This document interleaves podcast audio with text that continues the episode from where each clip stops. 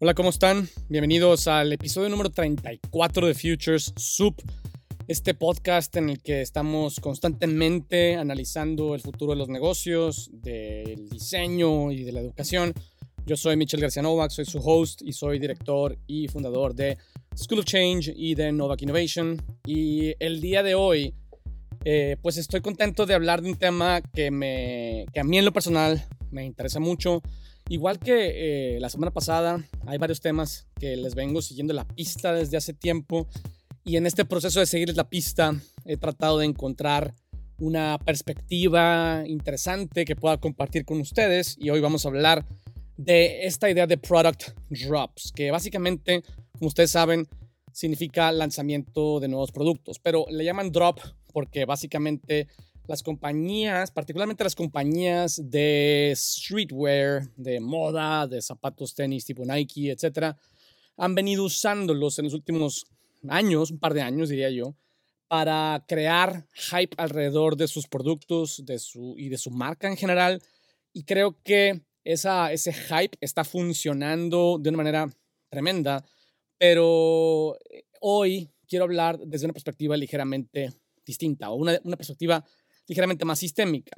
Yo creo que este éxito se está convirtiendo en una forma en la que las compañías están encontrando una manera de estar en constante interacción con el mercado, de estar constantemente interactuando y entendiendo cómo se está moviendo la demanda del consumidor y encontrando, sobre todo, diría yo, una nueva forma de operar, ¿no? Y vamos a hablar un poco de eso. Entonces, ese es a grandes rasgos lo que vamos a hablar de hoy. Como, como lo he venido haciendo en recientes episodios, voy a hablar de los tres grandes cambios o problemáticas que están detonando, no, no los product drops per se, sino más bien el cambio de product drops como una herramienta de marketing a product drops como un modelo operativo. ¿sí? Y luego voy a hablar de product drops en tres diferentes direcciones eh, para luego decirles qué implicaciones creo que tiene para nosotros los emprendedores, la gente que está en el mundo de innovación, de diseño, creatividad, etc. Entonces, ese es a grandes rasgos el tema eh, y, me parece que es un tema que ha cobrado importante relevancia, particularmente en los últimos años. Entonces, antes de comenzar a hablar de los product drops, necesito poner un poco de contexto, porque eh, para poder lograr que los product drops sea un modelo operativo para las compañías, hay cosas que tuvieron que cambiar. No, hay cosas que tuvieron que cambiar no a nivel, digamos, solamente preferencias de las personas, sino a nivel la manera en la que los bienes y los productos se manufacturan, se distribuyen y se venden. Entonces, creo que hoy es posible hablar de, de, de los lanzamientos de nuevos productos constantes como un modelo operativo porque en los últimos años hemos experimentado tremenda aceleración. Creo que lo decimos siempre, no nada más yo, obviamente. Creo que todos los libros de negocios, todos los podcasts hablan de, de, cómo se ha venido acelerando el mundo, pero yo me encontré particularmente un, un post que se refería a este, a este cambio que hemos experimentado recientemente como The Great Acceleration, como la gran aceleración. Y viene algo de información en ese post, ese artículo que me encontré que me parece súper relevante. Por ejemplo, ¿no? vienen unas gráficas que datan de, por ejemplo, 1750 y luego cómo particularmente a mediados del siglo XX, en 1950, todo comenzó a acelerarse. ¿no? La población del mundo prácticamente se ha triplicado de 1950 para acá la, la, población, o sea, las personas viviendo en ciudades, ¿no? Se ha quintuplicado. Cada vez más las ciudades se habían vuelto, digamos, los centros donde la mayor parte de la gente desea vivir. Y eso tiene implicaciones porque entre más densa sea una ciudad, más gente agrupada en menos metros cuadrados, mayor interacción, mayor rebote de ideas, mayor melting pot diversidad y por lo tanto mayor innovación, ¿no? Después, eh, eso evidentemente ha tenido implicaciones en la productividad y el crecimiento económico en los negocios y digamos que básicamente eh, de 1950 para acá, el Producto Interno Bruto en general de la mayoría de los países del mundo ha crecido por lo menos 10 veces, que es 1000% aproximadamente en estas gráficas que, que muestra. La transportación o la manera en la que, o sea, el acceso que tenemos las personas a transportarnos ha crecido de forma muy similar, ¿no? Y, pero también ha crecido el impacto que tenemos en el mundo en términos de, por ejemplo, eh, cómo explotamos eh, los bosques y el papel, digamos, igual, como se ha vuelto como siete veces más grande, cómo usamos el agua, igualmente nueve, ocho veces más, más, más fuerte que en, en el 2000, perdón, que en 1950, el uso de la energía como 10, ¿sabes? 10 veces más. Eh, y, y, bueno, y evidentemente la producción de dióxido de carbono ha crecido como 2.5, 3 veces eh, en los últimos, digamos, 60, 70 años. El turismo, o sea, la capacidad que tiene la gente, el, el, la persona promedio de viajar, igualmente como 10 veces. Eh, las telecomunicaciones, nada más en los últimos 10 años, la explosión ha sido eh, inverosímil. Y entonces, ¿a qué voy con todo esto? Porque esto es importante. Por lo siguiente, todos esos cambios han venido a permitir que nazca esta idea de product drops como modelo operativo. ¿Por qué? Porque hay una transición que está en el corazón de esta tendencia. Y, esa transición es, es la siguiente. Hace 100 años, un poco más de 100 años, e incluso todavía hace 20 años, eh, la gran mayoría de los negocios que producían productos y bienes físicos, tangibles, porque claramente los productos digitales tienen poco tiempo de ser a thing, necesitaban trabajar bajo la economía de escala, eh, que ahorita les voy a explicar brevemente qué es para quienes no sepan y los que ya saben, que entiendo que debe ser la mayoría de ustedes, pues recordarles un poco y poner en contexto la idea. Entonces, estamos transicionando de la economía de escala a la economía del engagement. ¿Qué quiere decir esto? Que en la economía de escala, eh, la forma de operar en un negocio que vendía productos era hacer muchos, mucho volumen de un mismo producto estándar, genérico casi, para poderlo vender a, a buen precio a un mercado eh, digamos, masivo. Pero toda, toda esta aceleración tecnológica en comunicación, transportes, evidentemente en, el crecimiento de la economía en los últimos 70 años ha permitido que hoy la tecnología de manufactura ha cambiado. Eh, evidentemente también la comunicación y la capacidad que tiene cualquiera de lanzar cosas. Entonces las compañías ya no tienen o ya no están condenadas y más que las compañías, yo diría los consumidores, ya no estamos condenados a que para comprar un producto de buena calidad a un precio competitivo necesita ser un producto que se produjo a escala. ¿Qué significa esta idea de que se produjo a escala? Bueno, pues hay una frase que ustedes conocen de Henry Ford, muy, muy famosa, que habla de, la importancia de la economía de escala. Decía, eh, cuando la gente le preguntaba por qué no podían comprar un, un Ford modelo T eh, blanco o en cualquier otro color. Decía, los clientes pueden comprar un auto Ford en el color que ellos quieran, siempre y cuando sea negro. Y esto no quiere decir que, necesariamente negro fuera el color favorito de Henry Ford, probablemente lo fuera, pero lo importante es que las economías de escala representan importantes reducciones de costos ¿no? Eh, y hacen la producción de bienes más eficiente y más rentable.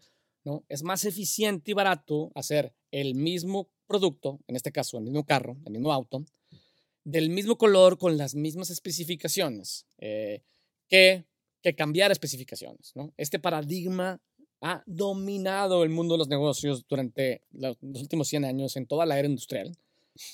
Eh, y entonces eso es importante. Hoy, gracias a, a, a, a, esta aceleración y a la democratización de los medios de producción, nuevas tecnologías de manufactura, supply chain, ya no es necesario sacrificar la personalización con tal de lograr economías de escala. Hoy, cada vez más marcas están ofreciendo personalización a escala.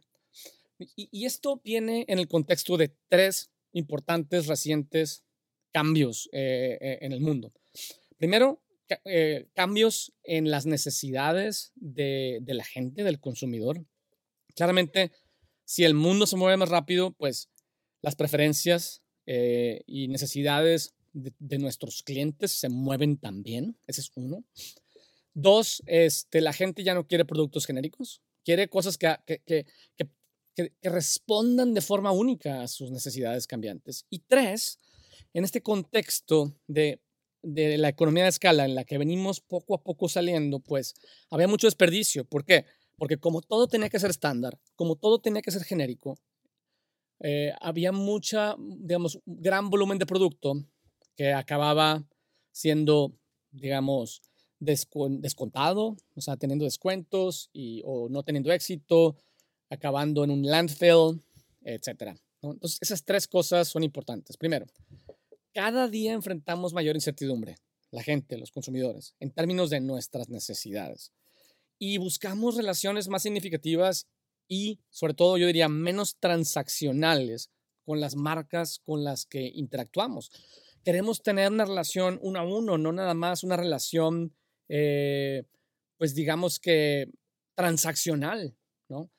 Y hay estudios recientes realizados por compañías como McKinsey o Wonder Woman o Marketo, entre muchas otras, que han encontrado cosas interesantes. Eh, por ejemplo, la gran mayoría de la gente, el 80%, quiere, quiere, quiere tener relaciones con marcas que, que, que sienten que les importamos, sintamos que, nos, que les importamos.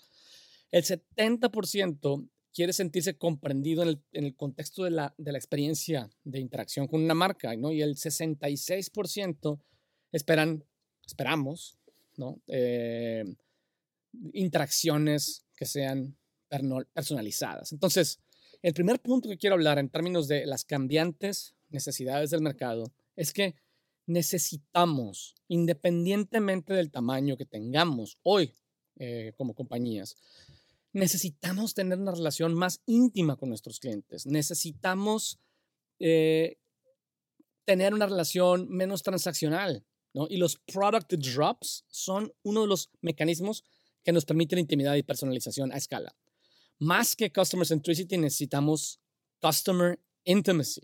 Entonces, ese es el primer punto que quiero, que quiero expresar en relación a las cambiantes necesidades del mercado en un mundo que se mueve cada día más rápido. Segundo, eh, en este mundo que se mueve cada día más rápido, Amazon particularmente es una compañía que ha venido promoviendo la comoditización masiva. Las marcas hoy tenemos la oportunidad de, redefinir el modelo operativo y nuestro modelo operativo y, y desarrollar formas más ágiles y personalizadas de, de responder a, las, a estas cambiantes necesidades de nuestros clientes. Eh, no necesitamos conformarnos con ofrecer productos genéricos, ¿no? Eh, y necesitamos entender qué, qué es lo que hace que nuestros clientes estén satisfechos y sean leales a nuestro, a nuestro producto o servicio. Pero la gran mayoría de las marcas, ¿no? Aunque tienen, digamos, lealtad de sus, de sus clientes, la mayoría no saben por qué y no tienen un framework para, para medir esa lealtad, ¿no? Lo cual es problemático porque si no entiendes por qué la gente te compra, como siempre digo, las marcas rara vez saben la verdadera razón por la que la gente los compra, pues entonces no puedes tener una relación más íntima y más significativa con el mercado, ¿no? Entonces, tener una relación más íntima y significativa y, ofrecer productos más personalizados que, responden de forma más, más, eh, más customizada a, estas cambiantes necesidades, nos permite pasar, hay una transición importantísima que estamos viendo en el mundo de los negocios, es dejar de tener clientes. Eh, ya nadie debiéramos tener clientes y empezamos a tener audiencia, ¿no? Y algunas compañías y marcas empiezan a tener fans. Y yo creo que los product drops es es un vehículo que nos permite, si lo hacemos bien, convertir a nuestros clientes en fans. Y les voy a platicar un poco cómo más adelante. ¿no? Y por último, el, el, el tercer y muy importante cambio que estamos viendo, que tiene que ver, como les decía, con el desperdicio, el desperdicio que se genera por productos genéricos que nadie quiere, que requieren producción en alto volumen. Eh, es como híjole, es lo peor de todos los mundos, ¿no? Es manufacturar cosas genéricas, eh, comoditizadas por las que la gente está dispuesta a pagar menos y que como se tienen que fabricar en alto volumen, pues hay un alto digamos, grado de desperdicio. Eh, y ese es un problema. Un poco lo que está pasando, como ustedes saben, es que las compañías están empezando a usar los datos, la tecnología y, o sea, de forma análoga y de forma digital, entendiendo muy bien la información que se genera primero en el mercado y también en sus cadenas de valor. Y, eso les está permitiendo eh, tener una, una, una, cantidad de información que les permite responder de forma muy ágil y evitar el desperdicio. ¿no? Por un lado está, como les decía, la digitalización de los supply chains y por otro lado está como eh, el, análisis de datos del, del, mercado que las compañías ahora podemos recoger vía los canales digitales con los que interactuamos con nuestros clientes, ¿no? Entonces, necesitamos dejar de, de ofrecer productos irrelevantes, porque la información está ahí. Entonces, necesitamos dejar de ofrecer productos genéricos. Necesitamos tener una relación más íntima con nuestros clientes. Necesitamos buscar la forma de convertir a nuestros clientes en fans y dejar de, ofrecer productos irrelevantes en una era en la que la información está al alcance de cualquier compañía de cualquier tamaño. ¿no? Entonces, los product drops nos ayudan a este tipo de problemas, a atender este, tipo de problemas. Y son una especie de nuevo modelo operativo eh, que nos permite, digamos, ser súper responsivos con el consumidor y crear engagement, ¿no? Y poner el producto correcto en las manos correctas de manera eficiente y de manera rentable. Entonces, eh, para hablar de los product drops y de cómo atienden estos tres problemas, voy a hablar de tres, tres cosas que son, en mi opinión, clave en este momento en el mundo de los negocios. Eh, y las tres cosas son las siguientes. Uno, always in sync. Yo creo que hoy en día las compañías necesitamos estar en sincronía total, completa y en tiempo real con, con, con, con, cómo se mueven las preferencias de nuestros clientes. Esa es una de las cosas de las que voy a hablar. Entonces, eso nos permite, a través de los product drops, tener a nuestros clientes always engaged. Eso tiene que ver con convertirlos en, en audiencia y convertirlos en fans. Entonces, si nosotros estamos always in sync, entonces podemos estar always engaged. Y si estamos always engaged, entonces podemos pasar a estar always flowing, que creo que es, es el gran punto, eh, en, mi opinión, en este momento, en esa transición, en esa transformación en el mundo de los negocios. Son tres cosas de las que voy a hablar. Es siempre en sincronía, siempre enganchados, siempre fluyendo. Ahí les va. Entonces, empecemos hablando primero de esta idea de always in sync, siempre en sincronía. Yo creo que cada vez hay más marcas que comienzan a usar los product drops como un modelo de operación, eh, gracias, como les decía, a estas prácticas emergentes como Data Driven Design, Dynamic Outreach, Predictive Merchandising. Y les voy a explicar ahorita en un momento más a qué me refiero con cada una de ellas. Esto les permite estar en sintonía constante con sus necesidades eh, y poder, poderlos poner los productos correctos a las manos correctas. Entonces, ahí les va. Ustedes conocen, hay, una, hay, una, hay un startup muy famoso que tiene varios años ya de ser famoso. Se llama Rent the Runway. Y la razón por la que Rent the Runway se volvió famoso es muy simple. Eh, una chica particularmente emprendedora se dio cuenta que las mujeres no quieren, bueno, eh, o que es un desperdicio el comprar vestidos para ir a una boda sabiendo que no lo vas a poder volver a usar porque, porque todo el mundo se va a dar cuenta, ¿no? Eh, entonces lanzaron este, este, esta, esta compañía en la que en lugar de comprar vestidos de moda de las marcas, de las casas de moda más, más eh, lujosas, simplemente los rentas y se dieron cuenta que el mercado estaba listo para eso. Pero lo interesante eh, no, no, es nada más eso, que eso, eso es historia relativamente reciente, pero es historia al final es que esta plataforma lanzó una línea de ropa, ¿no? Eh, inspirada en los datos, en el customer feedback que se generan o que se han generado a lo largo de los años, básicamente tomando, basados en la información de retroalimentación que ellos piden de un cliente una vez que el cliente rentó un, un producto. Y esto les ha permitido cruzar información, ¿no? Como por ejemplo, qué tipo de ropa, qué estilo, de qué tallas ¿no? Se usan con qué frecuencia, en qué locación, o sea, en qué geografía, con qué tipo de silueta, qué ocasión de consumo. Entonces, básicamente el uso les está dando la información que necesitan para saber qué es lo que su cliente prefiere y qué es lo que su cliente quiere. Eh, y entonces eh, tomaron esos datos y, empoderaron a un grupo de diseñadores para crear una nueva línea de ropa inspirada en esos datos. Se llama The Designer Collective. Eh, y, y, lo interesante no es nada más que usaron esta idea como de Data Driven Design para crear esta línea que ha sido exitosa, sino que es una relación que no va a parar. O sea, la línea va a seguir evolucionando y se va a seguir ajustando o va a seguir ajustando las prendas de acuerdo a los cambios en los datos que va recogiendo. Y de esa forma se anticipa a las cambiantes necesidades de sus clientes. Always in sync. Otro ejemplo, eh, porque al final, eh, una de las cosas que probablemente estén pasando por sus mentes es, pues yo no tengo esa tecnología, pero, pero en realidad eh, básicamente podemos simplemente recoger información de nuestros clientes usando cosas como Google Forms. ¿no? Lo interesante es poder hacer las preguntas correctas. Eh, aparte también yo diría que es muy importante el tener conversaciones uno a uno con tus clientes porque los datos te dicen qué está pasando, pero no te dicen por qué. Y las conversaciones puedes detonar el por qué.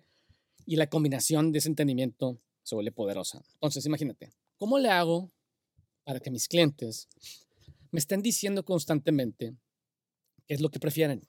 ¿no? Y me lo están diciendo con sus acciones, no con sus palabras. Me lo están diciendo con su comportamiento. ¿Qué, qué, qué, tipo de incentivo le puedo dar a mis clientes para que siempre me mantengan informado en tiempo real, constantemente? Entonces, Target, ¿no? este, el retailer americano, eh, usa esta estrategia que se conoce como Dynamic Research, perdón, Dynamic Outreach. Y Dynamic Outreach significa exactamente eso, es siempre estoy recogiendo información de mis clientes y, esa información siempre la estoy procesando y siempre la estoy capitalizando. Entonces lo que hicieron es algo muy sencillo. Básicamente es un, una especie de, de, programa de lealtad que se llama Target Circle. Es una aplicación en la que básicamente lo que hacen es, pues, le dan a los clientes si, registran todas sus interacciones con, la, con, con, con, con, el retailer, le dan a sus clientes información de qué compraron, cuándo lo compraron, este, etcétera, dónde lo compraron, eh, etcétera. Y de esta forma Target siempre está entendiendo qué es lo que, qué es lo que quieres, qué te ofrece a cambio. Pues te ofrece ofertas, regalos, eh, eh, digamos, productos personalizados y exclusivos, recomendaciones, contenido, puntos, etc. Entonces, el programa de lealtad, más allá de ser una estrategia para, para extender, digamos, el lifetime value de un cliente en el tiempo, es una estrategia más bien para estar siempre en sincronía, porque siempre estoy recogiendo datos y siempre estoy fluyendo junto con el mercado en función de esos datos, que me parece súper interesante. Y, todavía llevando esto a un extremo mayor, Nike tiene una, digamos, ha estado practicando una, una estrategia que se le conoce como Predictive Merchandising, que básicamente consiste en lo siguiente. ¿no? Ellos tienen obviamente la aplicación Nike App y, y tú la descargas y pues, dependiendo de dónde vivas, imagínate si yo vivo a lo mejor en la ciudad de Nueva York, entonces yo uso la aplicación de Nike para ver, para, para buscar el producto que quiero, a ver si está disponible. Y entonces, a lo mejor, ahorita que está de moda eh, andar en los outdoors porque, porque no podemos estar indoors, pues estoy buscando unas botas, all condition gear. Eh, y, aparte estoy buscando a lo mejor unos shorts que sean eh, medio impermeables y que, sean medio cargo shorts para guardar cosas. Eh, etcétera. Entonces, y vivo en Nueva York, vamos a suponer. Entonces Nike se da cuenta que hay muchas personas como yo, hay muchas personas que están buscando productos all condition gear para ir hiking. Y eso le permite hacer product drops que son específicos para la geografía de la ciudad de Nueva York, y de hecho esto lo tienen varias ciudades, y específico para las necesidades del mercado en función de la, de la, de la información que recoge a través del search bar de la aplicación. Y, y, esta es la estrategia bajo la cual Nike está haciendo product drops constantemente, pero no en general para el mercado global ni para el mercado de Estados Unidos, sino que los product drops que hacen Nueva York son diferentes que los que hacen Melrose, son diferentes que los que hacen Shanghai, son diferentes, etcétera. ¿No? ¿Por qué? Porque está respondiendo de forma relevante a la relación constante, la sincronía constante que tiene con el mercado en cada localidad. Obviamente, esto está solamente en algunas ciudades, ¿no? En Melrose, en Los Ángeles, en Shanghai y Nueva York particularmente, pero evidentemente estas son las ciudades prueba en las que Nike va a ir expandiendo esta, esta práctica, entonces siempre se mantiene en sincronía. Y esos son tres ejemplos de cómo a través de los product drops puedes estar always in sync y practicando, digamos, data driven design como lo hizo Render Runway con la información que recoge de las encuestas, practicando dynamic outreach como lo hizo o como lo hace Target, información constantemente de, de los clientes que les dan, digamos, que registran todas sus interacciones en la aplicación a cambio de rewards y de eh, predictive merchandising, en la que básicamente Nike puede saber cuánto de qué categoría de productos, cuánto inventario debe de crear, inclusive qué tipo de productos debe de resolver y ofrecer para atender las necesidades emergentes del mercado. Entonces, de esta forma, ¿no? las compañías pueden usar los product drops para adelantarse al mercado y para entregar el producto correcto en el momento correcto al cliente correcto en la locación correcta. Always in sync, siempre en sincronía. Ese es el punto número uno. Y luego, si estamos siempre en sincronía y si estamos lanzando constantemente productos y evolucionando con el mercado, entonces podemos estar always engaged. Entonces, la realidad es que la oportunidad está ahí, pero, pero no nada más la oportunidad, sino también la implicación. Los consumidores hoy buscan más que la eventual relación transaccional con las marcas que admiran. Buscan una relación constante y largo plazo eh, y, y estos product drops nos ayudan a estar siempre presentes, manteniéndonos siempre enganchados, no solo con productos, sino con productos, contenidos, servicios y educación, particularmente hoy en día, en los que la gente estamos más sensibles a dónde gastamos nuestro dinero. Los product drops permiten, digamos que, crear emoción alrededor de cosas que a lo mejor no son de primera necesidad, pero pueden atender necesidades de primera necesidad como el entretenimiento y el engagement. Entonces, hay varios ejemplos que, les quiero aquí mostrar. Por ejemplo, uno que este no es nuevo, eh, pero, pero creo que sigue muy vigente. Esta idea de limited edition products, design scarcity, o sea, diseñar, eh, diseñar escasez. Si bien hoy podemos las compañías pueden producir eh, el número que quieran de productos, deciden de manera deliberada crear un número limitado de productos y no porque no puedan producir más, sino porque esta es una forma de crear excitement en el mercado. De esta forma reducen costos de inventario, minimizan el desperdicio eh, y si los productos son relevantes. Y de edición limitada, los clientes se mantendrán enganchados, esperando siempre el siguiente lanzamiento para no perder la oportunidad de comprarlo. Esto es posible solamente si practicamos el, punto anterior, always in sync, para poder estar lanzando productos constantemente y tenerlos siempre engaged. Entonces, algunas de las marcas ofrecen productos limitados al público en general y aparte también, evidentemente, ofrecen productos exclusivos para clientes frecuentes, cosas que nadie más puede comprar, ¿no? Lo importante es primero tener una idea de cuáles son las preferencias y los gustos de nuestra audiencia y asegurar que estos productos, pues, de edición limitada entreguen valor, que sean relevantes, ¿no? Y un efecto secundario de esto es que si no lograste eh, comprar el producto anterior, ¿no? De edición limitada, los consumidores deciden comprar productos similares de producción regular eh, o, o, estás al pendiente del siguiente lanzamiento y, eso los mantiene enganchados. Y esto está sucediendo en todas las categorías de producto. Obviamente, principalmente en zapatos, tenis, pero también en ropa, en alimentos y bebidas, ¿no? Cosas que han hecho, evidentemente, Nike o compañías como Acronym, que es una marca de moda que hace cosas de edición súper limitada. Y cosas similares están haciendo Nutella, eh, Heineken, Coca-Cola, etcétera, ¿no? Entonces, esta idea de escasez diseñada. o sea, tú estás usando la escasez como una herramienta de conexión con el mercado, ¿no?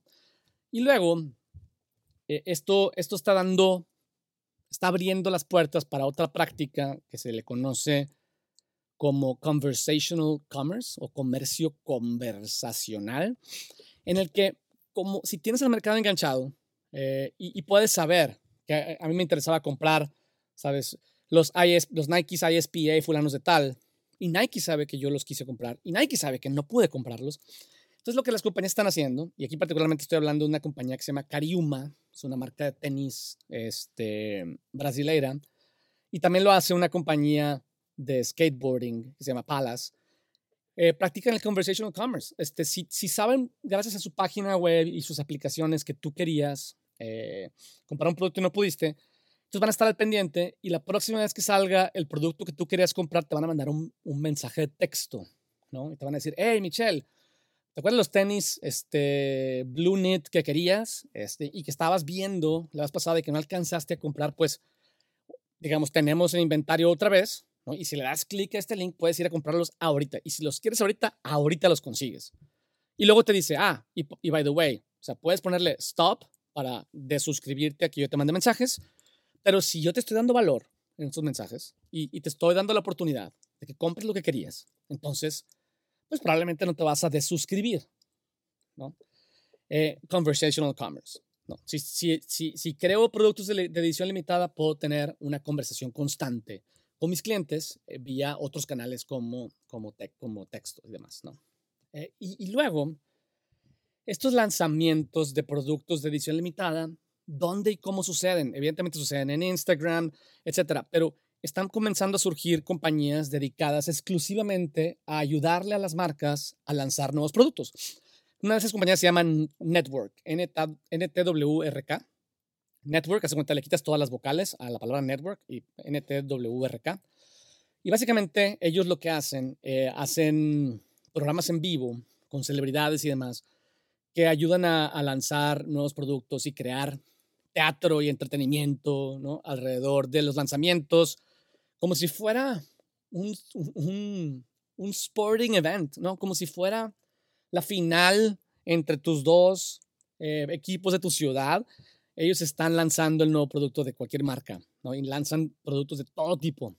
Y luego, interesantemente, no solamente es algo que pueden hacer las grandes marcas que pueden contratar a esta compañía Network, eh, y puedes bajar el app, de hecho, NTWRK, sino que hace unos días, la semana pasada, de hecho, Amazon decidió lanzar un nuevo servicio que se llama Amazon Live, que, que la idea es precisamente ayudarle a la gente eh, que, vendemos cosas, todos vendemos cosas, a hacer shows en los que puedes tú vender esos, esos, esos, esos productos de edición limitada, esos drops.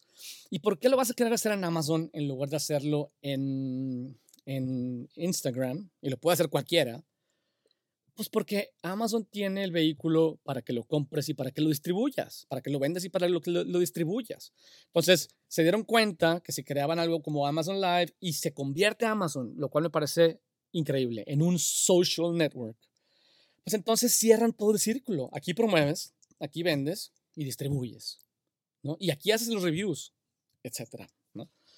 Entonces, estas tres cosas, la, escasez diseñada, el comercio conversacional, los, shoppable shows, pues están haciendo que las marcas puedan mantener una relación de engagement constante con sus clientes. Y estamos pasando, en lugar de ver a nuestros clientes como un one, one night stand, estamos comenzando a entrar a una relación más íntima y de largo plazo. Estamos madurando, estamos settling down. Entonces, esos, esos son los dos temas primeros, always in sync y always engaged. Y con eso pasamos, en mi opinión, al punto más importante, always flowing, siempre fluyendo. Y yo creo que estamos en un momento en la historia en la que los consumidores em, están, como les decía, enfocados en gastar su dinero en cosas esenciales. Y las marcas se están dando cuenta de que si hacen drops continuamente, ¿no? crean su propia demanda, y capitalizan la, la, la, democratización de las cadenas de suministro ligeras, ahorita les explico a qué me refiero, pueden siempre estar respondiendo al, al mercado de forma, de forma súper ágil. ¿no? Entonces, voy a poner algunos ejemplos. Ahí les va. Hay una marca de zapatos de mujer que se llama MGMI, o sea, M.G.E.M.I, latina, MGMI, que practica esta idea de ongoing drops. O sea, al grado que tiene, tiene una iniciativa que se llama Monday Drops. Todos los lunes de todas las semanas lanzan un, zapato nuevo. Eh, y, no, nada más eso, sino que en lugar, como hacen generalmente las compañías de zapatos, de diseñar una colección, ¿sabes? Eh, previamente, y luego lanzar toda la colección eh, para ver qué se vende y qué no, ellos están, prediseñan la colección, no la fabrican y empiezan a lanzar producto por producto. Y como tienen un lanzamiento cada lunes, pueden, pueden ir aprendiendo y modificar incluso los productos que ya estaban diseñados y que no se han producido y que no se han lanzado. ¿Por qué? Porque están en una relación tan, tan, ¿sabes? Tan de ballet, en, en un mismo vals con el mercado, que la respuesta es súper ágil, súper responsiva. ¿no? Eh, e, e, esta, esta, este, esta iniciativa de Monday Drops no nada más lanza los nuevos productos, sino en estos shows eh, lo que hacen es dan también consejos de estilo para la gente, cuentan un poco la historia del diseño del producto y, y le dan a los, a, los, a, los, consumidores no nada más un producto ongoing, les dan contenido y, y, y estrechan los lazos de la relación con, con su cliente. Igualmente, la marca Burberry tiene un programa muy similar que se llama B-Series y hacen drops, eh, pues digamos, creo que son mensuales en lugar de cada semana, pero esos productos están solamente disponibles eh, por 24 horas, que tiene que ver con esta idea de la escasez manufacturada que les decía hace rato. Eh, y lo mismo está pasando en el mundo de la industria de la música, me decía, por ejemplo, Gerardo Ortiz Gómez, mi amigo, socio, me decía, Michelle, tienes razón, en, un, post que puse. Incluso en la música, ahora la gente en lugar de lanzar discos LP, están lanzando singles todo el tiempo, porque saben que en lugar de tener excitement, cuando lanzas el disco completo y ese excitement dura un mes, pues si lanzas singles todos los meses, pues tienes excitement todo el año. Tienes interacción todo el año. Eh, y la industria del entretenimiento es lo mismo. Netflix lanza un nuevo contenido todas las semanas. Esa es una de las cosas. Después, que, bueno, uno de los temas de Always in Flow, ¿no? Estos ongoing drops. Pero algo importante, si, si nosotros, cualquier compañía de cualquier tamaño, pretendemos entrar en esta dinámica de ongoing drops, necesitamos entender que hay que crear hype, ¿no? Y este hype se, se le conoce como demand creation. Eh, y no puede ser ignorado porque tú podrás estar always in sync, podrás estar lanzando productos con frecuencia, pero si no creas hype para cada producto que lanzas, pues no van a tener éxito. Y si no tienen éxito, no vas a aprender del mercado. Entonces, nada de esto sirve de nada. Entonces, lanzar productos frecuentemente no es suficiente. Las marcas necesitamos crear awareness alrededor de cada lanzamiento. Esto implica algunas prácticas ya bien conocidas como las colaboraciones, evidentemente, que aunque están, pues digamos que un poco sobreexplotadas en los últimos años. Eh, son súper importantes porque cuando tú colaboras con, con, alguien que tiene relativa fama, pues de alguna forma te conectas con su audiencia eh, y es una forma de lograrlo. Pero también implica usar otras estrategias, como por ejemplo usar todos los canales de comunicación. No nada más anunciar el lanzamiento en redes sociales, hay que mandar correos, mandar mensajes de texto eh, a través de, de WhatsApp, este, crear también excitement a través de social proof, ¿no? Digamos que pidiendo la ayuda a otras personas a que te, a que te, a que te ayuden, otros influencers o celebridades o whatever, que te ayuden a promover este, el lanzamiento. Y, y la verdad es que crear, crear anticipación es súper importante y es una ciencia y es un arte. Eh, pero para, que, para tener lanzamientos exitosos, la anticipación es clave, ¿no? Hay, una, hay un ejemplo esta marca italiana que se llama Tots. Es un ejemplo muy sencillo, pero que creo que representa bien la combinación de todas estas estrategias eh, a la hora de lanzar un producto. Tots, ustedes saben, es una marca italiana que hace bolsas, zapatos y accesorios de piel y decidió hacer una, un lanzamiento de una, de una bolsa nueva, de la mano de un influencer eh, chino que se llama Mr. Bags. Muy famoso, tiene millones de seguidores el hombre. Y esta bolsa se llamó The Unicorn Bag. Y entonces, ¿cómo funcionó el, digamos, el, el demand creation? Pues evidentemente Mr. Bags anuncia la colaboración primero en redes sociales, creando un montón de anticipación. Luego, al día siguiente, les manda un mensaje de texto a todos sus millones de seguidores recordándoles el lanzamiento. ¿no? Y luego, eh, la, la, la, marca Todds, aparte, les regala a algunas celebridades, eh, digamos, modelos de esta bolsa, para que las celebridades lo, lo, lo enseñen en redes sociales, creando todavía más hype. Eh, y, y, al final, después de, de, de usar, ¿sabes? Eh, video, de usar text message, push notifications también, de usar otras celebridades para crear anticipación, pues el día del lanzamiento, evidentemente se imaginarán que la bolsa se vendió en seis minutos y en seis minutos, pues levantaron 700 y pico mil de dólares. Este, pero no nada más eso, porque por una compañía de ese tamaño a lo mejor no es tanto dinero, sino levantaron dinero y al mismo tiempo hypearon su marca. O sea, les pagaron sus clientes por crear awareness y excitement alrededor de la marca, a diferencia de hacer publicidad, ¿no? Entonces, esa estrategia se le conoce como demand creation. Y por último, ustedes dirán, bueno, pero, el poder fabricar productos de edición limitada y venderlos a un precio atractivo es algo que solamente las compañías grandes pueden hacer.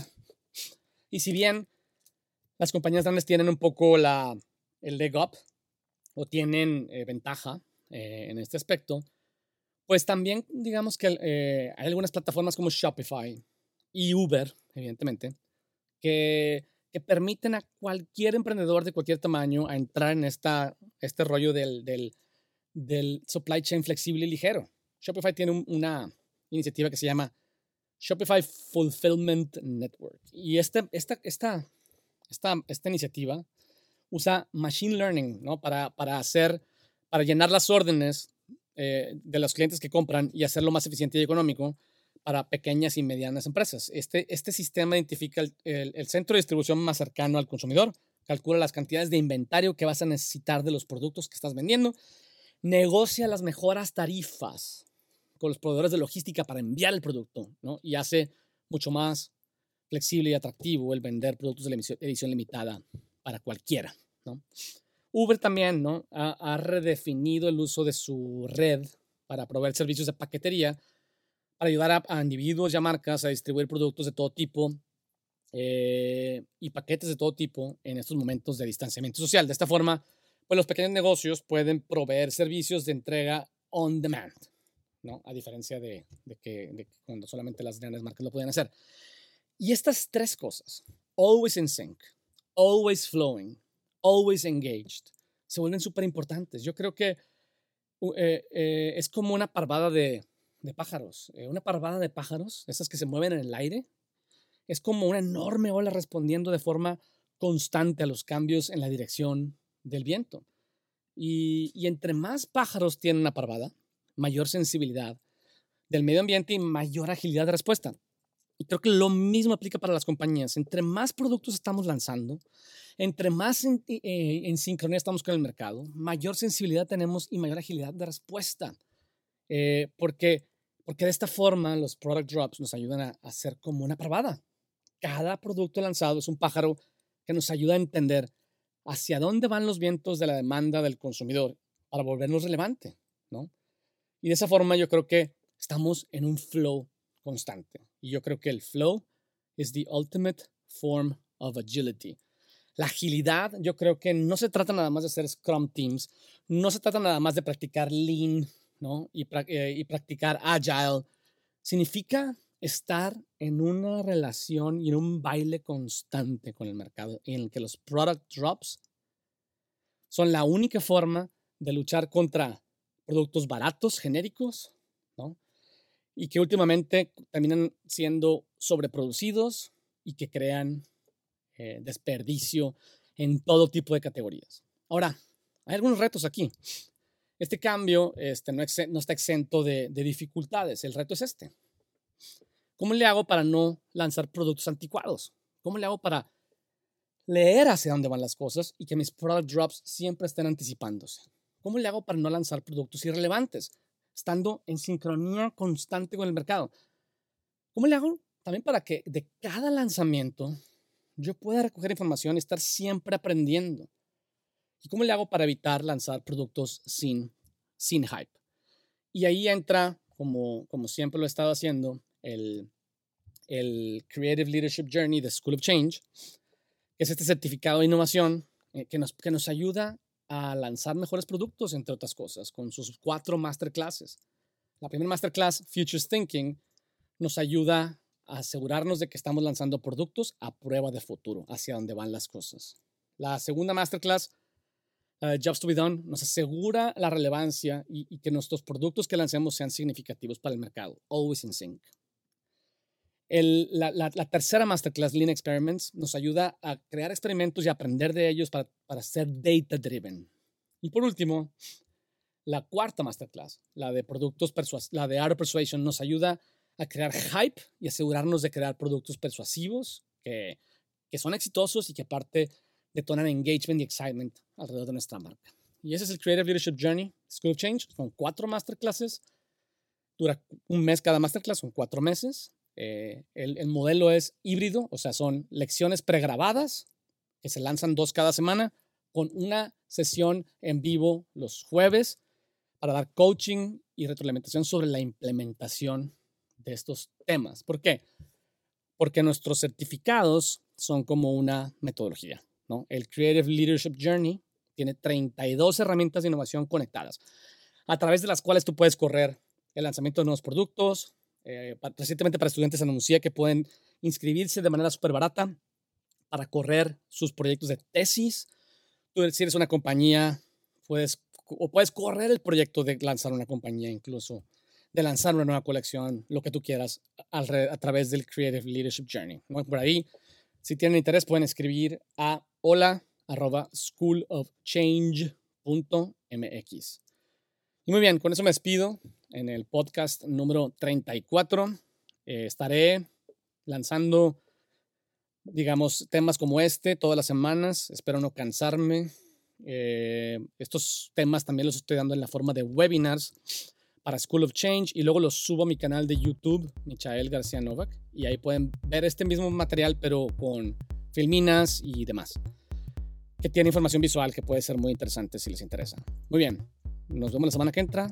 Tengan una excelente semana. Chao.